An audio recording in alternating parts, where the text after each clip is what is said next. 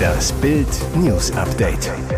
Es ist Mittwoch, der 12. Juli und das sind die Bild meldungen Russen erklären Türkei zum Feind.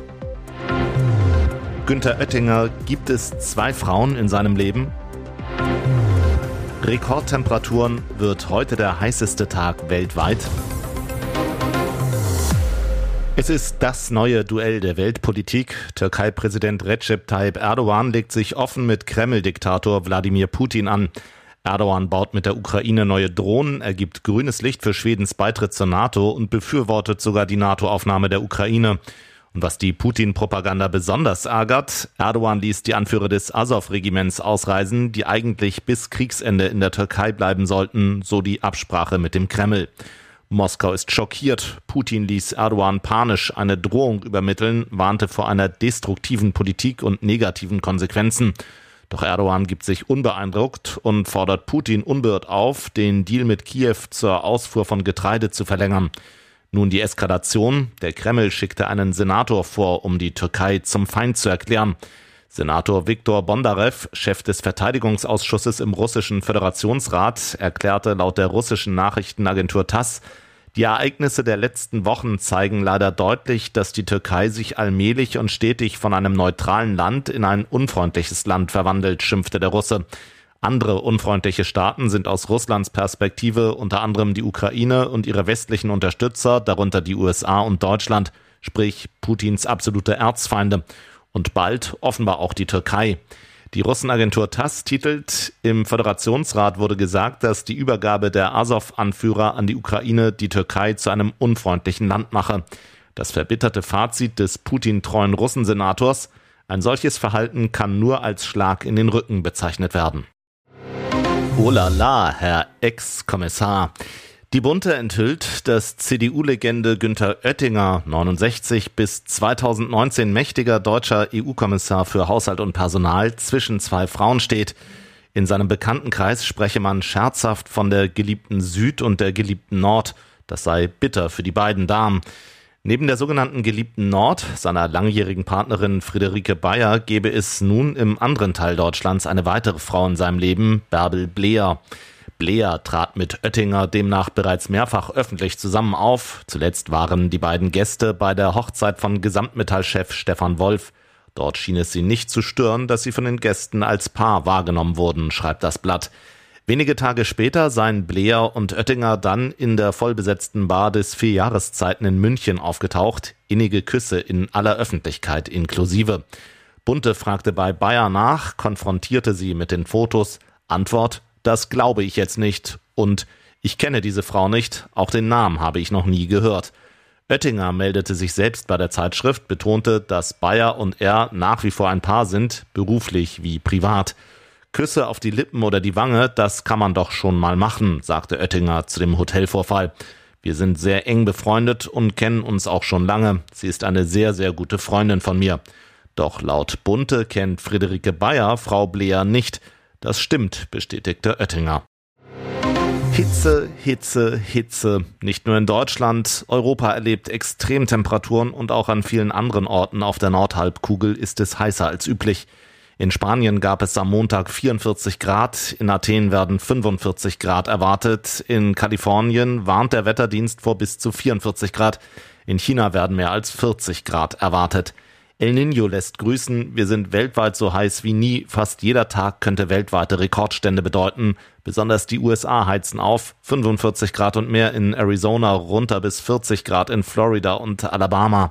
Spanien, Italien, Algerien, Tunesien und Marokko kommen zurzeit über 40 Grad, lokale Nordafrika auch 45 Grad, sagt Klimatologe Dr. Carsten Brandt von donnerwetter.de zu Bild. In Deutschland liegen die Temperaturen deutlich über 30 Grad. Spanien hat mit einer neuen Hitzewelle zu kämpfen, bei der vielerorts 38 bis 40 Grad herrschen.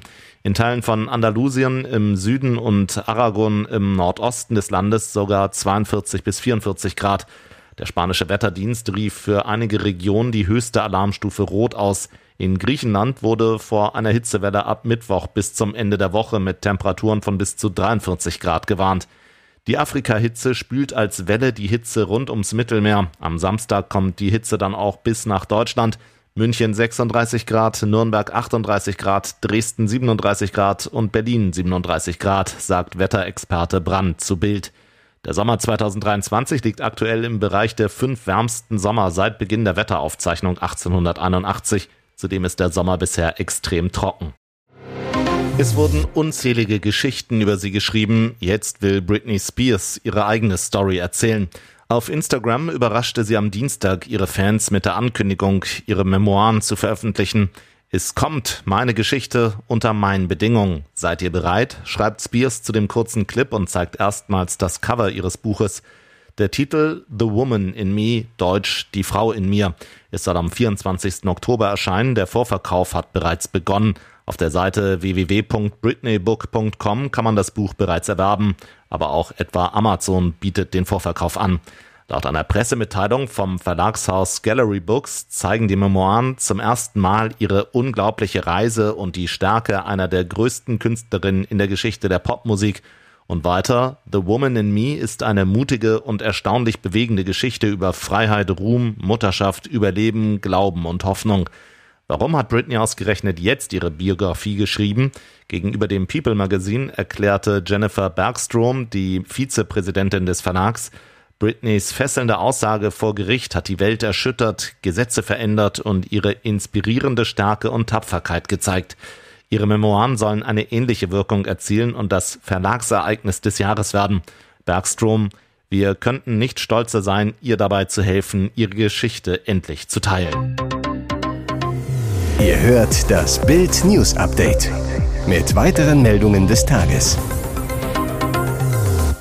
Leslie Van Houten tötete bestialisch ein Ehepaar. Brutale Mörderin aus Manson-Sekte ist frei.